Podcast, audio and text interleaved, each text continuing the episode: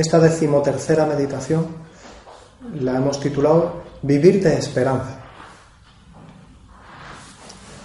San Juan Pablo II pasará a la historia, entre otras cosas, por ser uno de los santos y pensadores de, de la historia que más han escrito y predicado sobre la belleza y la grandeza del amor humano. Y también, y tiene mucho que ver con esto, como aquel que dio un impulso grande al acercamiento de la Iglesia y de Cristo con la juventud, con la gente joven. Tanto una cosa como otra, la grandeza del amor humano y que ese amor, el amor de Dios, es siempre un amor juvenil, original, primigenio, nos llevan a una virtud que quizás sea, así lo han dicho muchos, la que más destacó durante todo su magisterio, la virtud de la esperanza. Durante su magisterio y podríamos decir también durante su propia vida, quienes vivieron aquellos primeros momentos, especialmente del, del inicio de pontificado de Juan Pablo II, todos lo recuerdan como una gran bocanada de aire fresco y de esperanza, en unos momentos en el que la Iglesia, pero sobre todo en el mundo, eran momentos de, de mucho pesimismo, de mucha tensión, de mucha inquietud. Llegó aquel hombre joven y su pontificado fue una gran ayuda en el mundo entero y dentro de la Iglesia una bocanada de esperanza. La virtud de la esperanza. Y es una virtud que nos ayuda a mirar desde ese prisma el momento más culminante de la historia de Cristo y por tanto también de la historia humana, que fue su resurrección. Nos quedábamos ayer en el Calvario, en el momento impresionante, infinitamente doloroso, de la Virgen llevando el, cuerpo muerto de Cristo la Virgen sabía, y solo ella, lo que suponía ese momento, un momento de gran dolor, pero no eran las últimas palabras.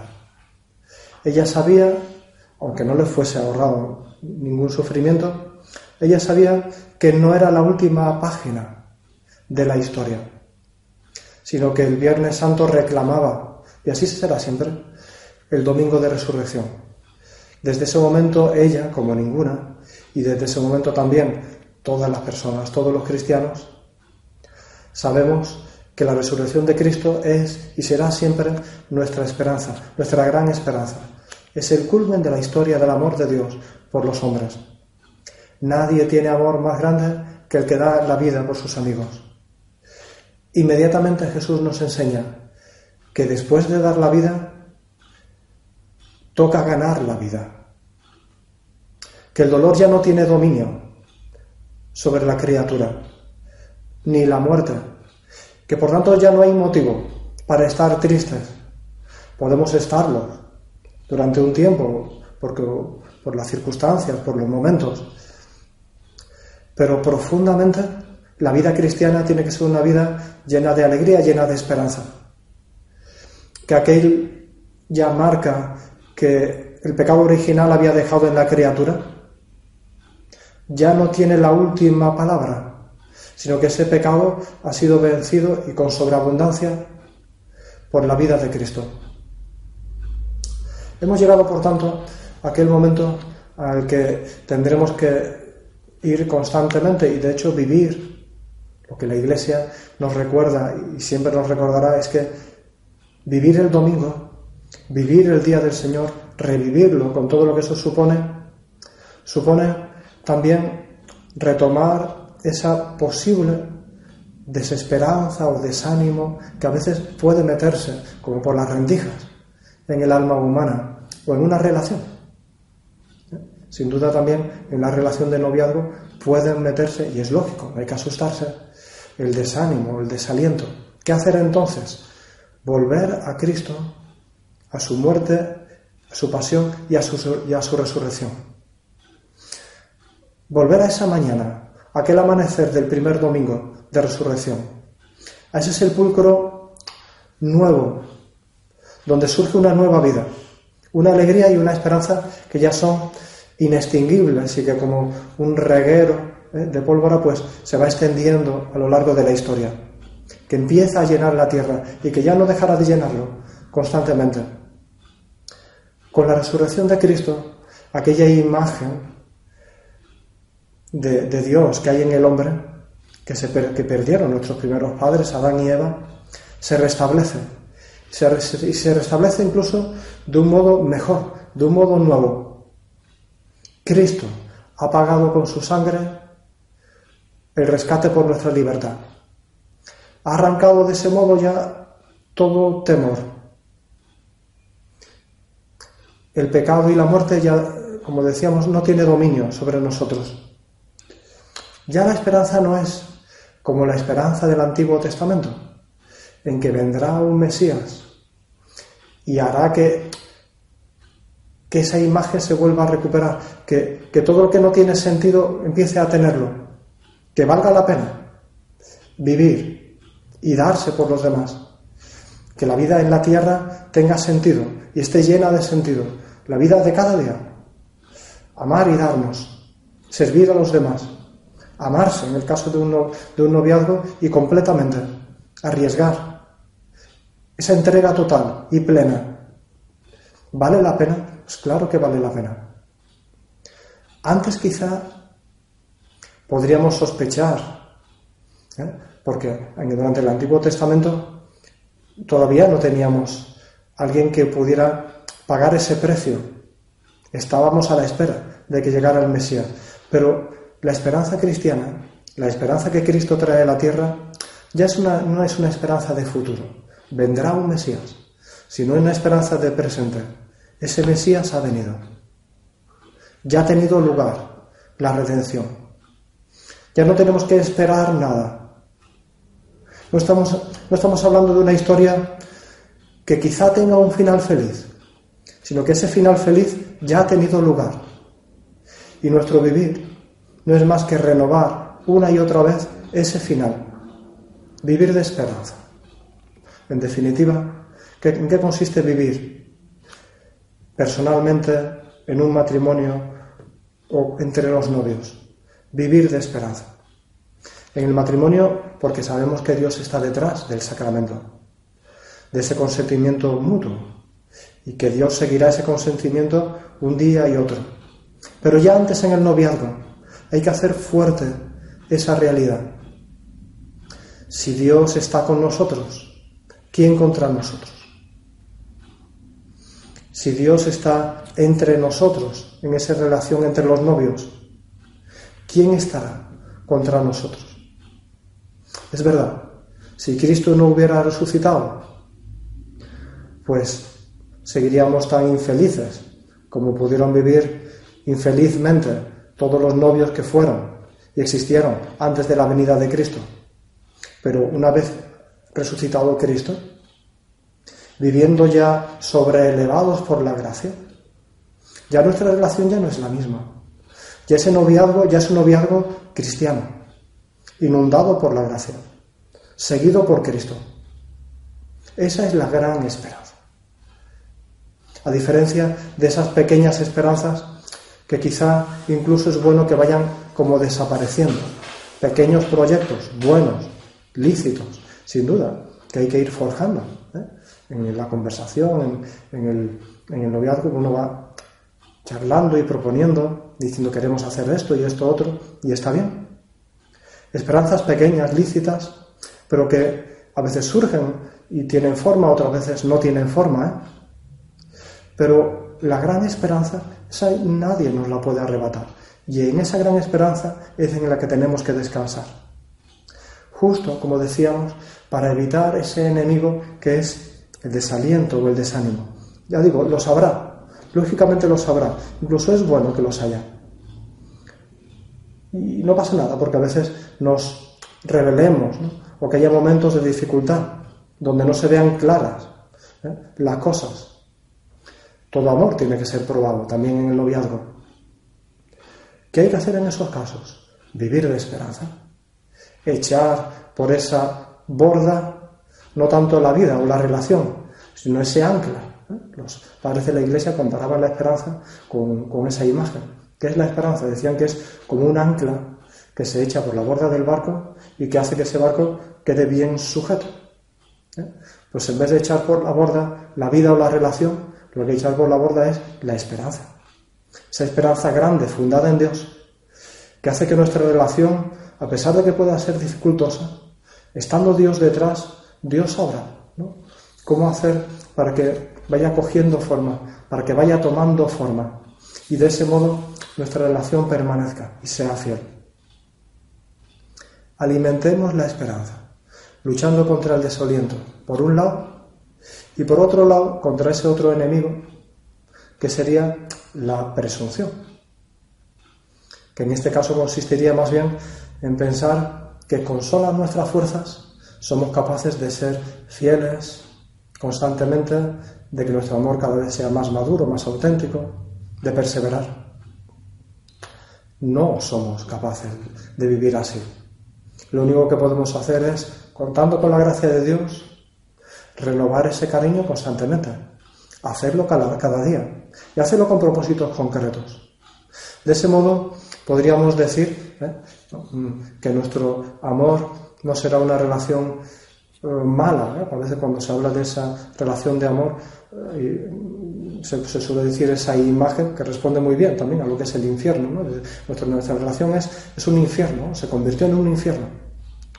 Bueno, pues hemos de, recordar quizá, cuando pensamos en ese infierno, en esa imagen que, tan bonita que mostraba el propio Dante en su Divina Comedia, cuando decía que en las puertas del infierno está escrita como grabada esa frase, ¿no? Dejad aquí toda esperanza, dejad aquí toda esperanza.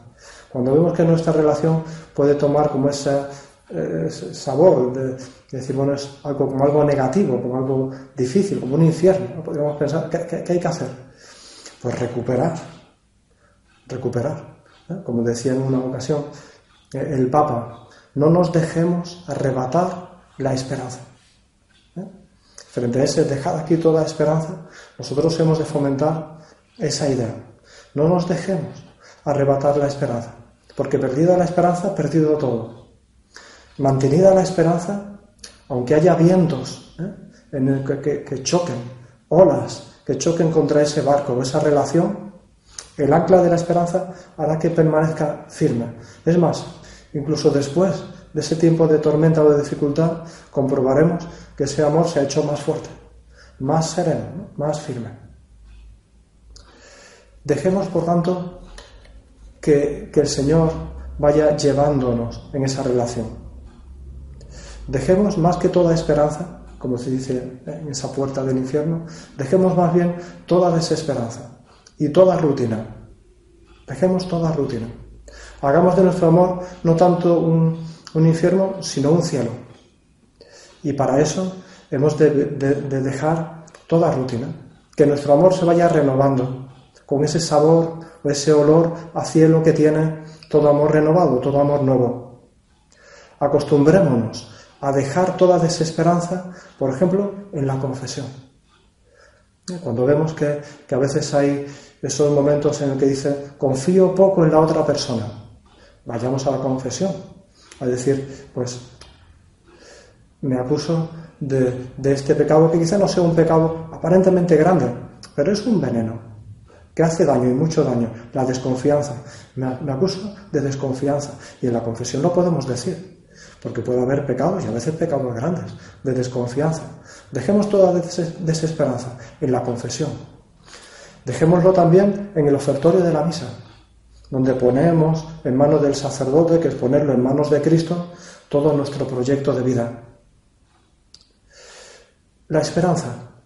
Quería emplear tres textos de la encíclica Spe donde ahí el Papa nos hablaba de tres lugares privilegiados donde se puede fomentar y crecer la virtud de la esperanza, que pienso que, que es una virtud que tiene que crecer. Cuanto más crezca la esperanza, tanto más alcanzaremos, ¿no? Decía San Juan de la Cruz en uno de sus cánticos espirituales de la esperanza del cielo, tanto alcanzas cuanto esperas. Pues tanto alcanzaremos en el amor cuando esperemos de ese amor por la otra persona. ¿Cómo acrecentar esa, esa virtud? Pues hay tres lugares privilegiados, decía el Papa. El primer lugar es la oración. Así viene escrito en la encíclica. Un lugar primero y esencial de aprendizaje de la esperanza es la oración.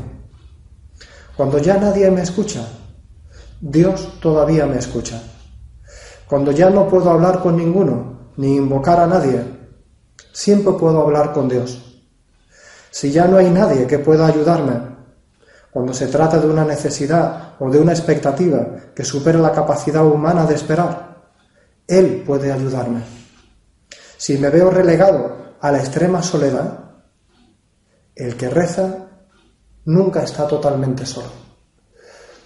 Una primera idea y un buen propósito quizá para estos ejercicios espirituales, para crecer en la virtud de la esperanza, crecer en vida de oración, acostumbrarnos, acostumbrarnos a rezar juntos, a rezar juntos, quizá no pidiendo por las mismas intenciones, que también, sino simplemente rezar juntos, acompañarnos en la oración. Saber que tanto uno como otra jamás rezáis solos, vais siempre acompañados el uno al otro, aunque estéis solos en esa iglesia en ese oratorio delante del sagrario, estáis con ella o tú estás con él, rezando juntos, rezar siempre juntos. Eso hace que, que crezca la vida interior de cada uno, pero que crezca junto y que crezca junto a la esperanza. Sin duda, un primer lugar privilegiado, la oración. Un segundo lugar, el sufrimiento. Ya hablábamos en la anterior meditación. Sufrir con el otro, dice esa encíclica. Sufrir con el otro, por los otros. Sufrir por amor de la verdad y de la justicia. Sufrir a causa del amor y con el fin de convertirse en una persona que ama realmente. Son elementos fundamentales de humanidad, cuya pérdida destruiría al hombre mismo. Pero una vez más surge la pregunta, ¿somos capaces de ello? El otro es tan importante como para que por él yo me convierta en una persona que sufre. Es tan importante para mí la verdad como para compensar el sufrimiento. Es tan grande la promesa del amor que justifique el don de sí mismo. ¿Eh? Esto, ya digo, hablábamos en la anterior plática. Pero Acrecentar la esperanza significa acrecentar la capacidad de sufrir por el otro y con el otro. Quizá en esto también, donde más tenemos que mirar es en la misa. En la misa es donde vemos el amor tan grande que Dios tiene por cada uno de nosotros que tomad y comed, porque esto es mi cuerpo, esta es mi sangre, que se entrega por vosotros, que se entrega incondicionalmente, sabiendo quién es Dios, y sabiendo quiénes somos nosotros, eso nos asombra cada vez que asistimos a la Eucaristía. ¿Cómo, salimos de la Eucaristía? Asombrados del amor de Dios, pero con mayor capacidad de sufrir, con mayor capacidad de esperar. Si Dios ha hecho eso por mí, ¿qué no puedo hacer yo? ¿Qué no debo hacer yo?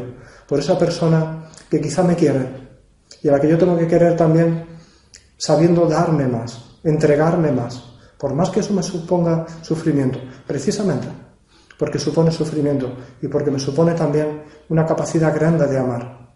La, misa, ¿eh? a la misa tenemos que mirar siempre, pero a la hora de pensar mi capacidad de sufrir, sin duda, porque eso es, me da pie a pensar cómo es mi capacidad de amar.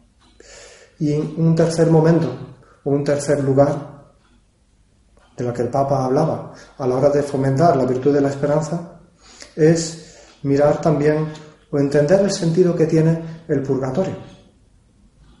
Para evitar el purgatorio no solamente ya después de la muerte, que sin duda es lo que hemos de esperar, irnos al cielo directamente, ese es el camino de santidad. Pero también es verdad que para eso hemos de intentar como adelantar ese posible purgatorio, no ya después de, la muerte, sino ya aquí en la tierra. El Papa explicaba en esa encíclica muy bien el sentido que tiene el purgatorio como realidad, una realidad dogmática. El purgatorio es real. Es tan real que no solamente es real después de la muerte, sino que lo comprobamos ya incluso antes de morir. Como el dolor es algo que purifica el pecado y la miseria que lógicamente el tiempo va haciendo que se vaya acumulando a lo largo de la vida. Así lo dice esa encíclica. En el encuentro con Él, perdón, es el encuentro con Él lo que quemándonos nos transforma y nos libera para llegar a ser verdaderamente nosotros mismos.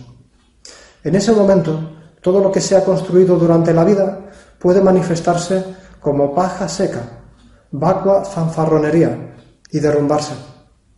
Pero en el dolor de este encuentro, en el cual lo impuro y malsano de nuestro ser se nos presenta con toda la claridad, está la salvación. Su mirada, el toque de su corazón, nos cura a través de una transformación ciertamente dolorosa, como a través del fuego, dice la Escritura. Pero es un dolor bienaventurado, en el cual el poder santo de su amor nos penetra como una llama, permitiéndonos ser por fin totalmente nosotros mismos, y con ello totalmente de Dios. Así se entiende también con toda claridad la compenetración entre justicia y gracia. Nuestro modo de vivir no es irrelevante, pero nuestra inmundicia no nos ensucia eternamente, al menos si permanecemos orientados hacia Cristo, hacia la verdad y hacia el amor. El Papa explica qué sentido tiene el purgatorio, cuál es la realidad del purgatorio. Purificar nuestras miserias, es lógico que cuando una persona muere vayamos cargados por nuestros pecados. Los, vemos, los comprobamos cada día. ¿Qué haremos? ¿Qué será de él? ¿Cómo podemos entrar allí, así en el cielo? No hay que preocuparse. El dolor, como a través del fuego, esa mirada de amor de Cristo, irá purificando esa miseria. Nos dolerá, sin duda, porque será como un fuego que va transformando esa miseria en misericordia, esas obras quizá malas en gracia. Eso es el purgatorio, dice el Papa. Sí, y de algún modo también ese purgatorio adelantado que podemos vivir en nuestra vida. Podemos ir purificando, como a través del fuego, ya todo egoísmo. No nos vamos a sorprender de que tengamos pecados, ni nos vamos a rebelar contra ellos, lo que sí podemos hacer es transformarnos, transformarlo a través de, ese dolor y de ese sufrimiento, con esa mirada de amor que Cristo nos pone, pone sobre nuestra alma. Qué importante es que no perdamos jamás de vista ese amor misericordioso. Justo cuando vemos que a veces el peso de las miserias de los pecados nos pueden pesar demasiado. Pueden hacer, pueden decirnos, bueno, es demasiado para mí este peso de la vida diaria, de la entrega a los demás, de la fidelidad en el amor. Y comprobamos que no somos capaces, lo vamos comprobando en el día a día, que tenemos miseria, es cierto. Pero por encima de esa miseria está el amor misericordioso de Dios, que como a través del fuego va transformándolo. Es el sentido, dice, del purgatorio, que en realidad es un fruto más del amor misericordioso de Dios y que podemos comprobar cada día. ¿Dónde? Pues especialmente también en el sacramento de la confesión. Allí vamos con nuestras miserias y de allí salimos transformados por la gracia. Eso constantemente va haciendo que por grande que sean nuestras dificultades o nuestros pecados, justo a través de esos pecados comprobamos cada día más la gracia de Dios y el amor de Dios. También pasa eso en el noviazgo por grandes que sean las dificultades o las miserias en la relación, en la medida en que sabemos perdonarnos y querernos y amarnos, aquello va haciendo que el amor sea de más calidad, más auténtico. Cuidamos a la Virgen, porque en ella hace fácil que esa esperanza sea una esperanza grande, una esperanza auténtica. ¿no? Quizás si viviéramos solos no podríamos, pero acudiendo a la Virgen, es fácil ir al amor misericordioso de Dios y volver de Él totalmente renovados totalmente esperanzados.